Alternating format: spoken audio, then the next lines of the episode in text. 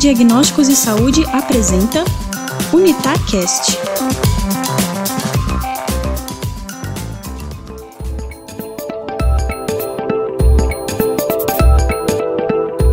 Meu nome é Carlos Sacomani, eu sou urologista e nós vamos falar agora sobre um exame, o exame urodinâmico, a urodinâmica.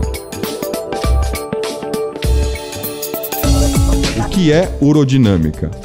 Urodinâmica é um exame que busca avaliar o funcionamento da bexiga e do canal urinário. Nós chamamos esse conjunto bexiga e canal urinário de trato urinário inferior.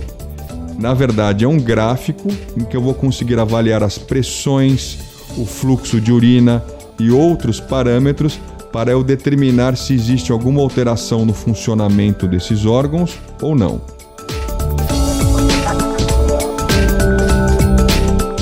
Para que serve o exame urodinâmico? Para que serve a urodinâmica?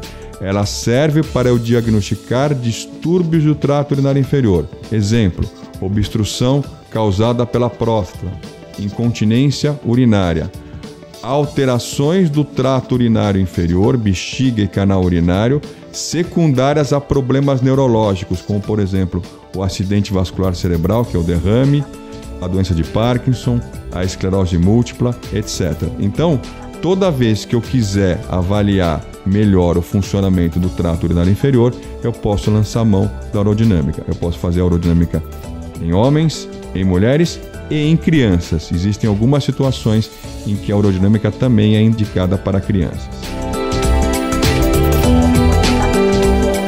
Como ele é feito?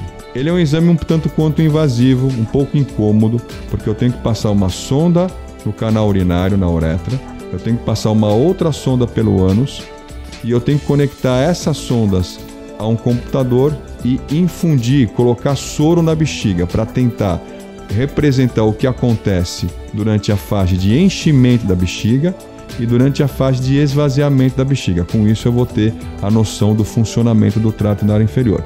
Então, o grande incômodo desse exame é o fato de passar as sondas, as duas sondas são necessárias.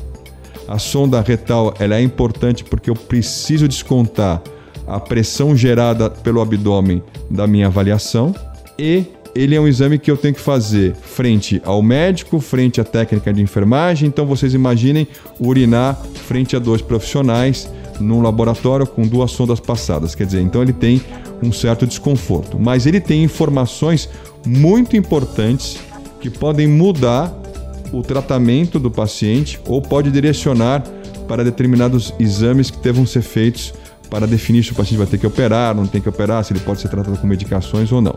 Então, existem indicações específicas e a discussão dessas indicações é feita com um urologista ou com um ginecologista.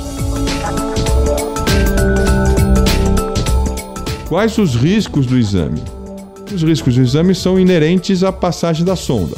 Então você pode ter um pouco de sangramento pela passagem da sonda pelo canal urinário. Você pode ter alguma lesão do canal urinário na passagem da sonda, isso é raro acontecer, mas não é impossível. E em 4 a 5% dos pacientes você pode ter infecção urinária após a realização do exame. Então são algumas das complicações possíveis, por isso que deve se pesar os prós e os contras quando eu indico o exame urodinâmico. Ele tem benefícios bastante estabelecidos, mas em algumas situações ele pode não precisar ser realizado. Eu agradeço o tempo de vocês e para maiores informações vocês podem acessar o site da Sociedade Brasileira de Urologia, o portal da Urologia, ou o nosso site www.drcarlossacomani.com.br.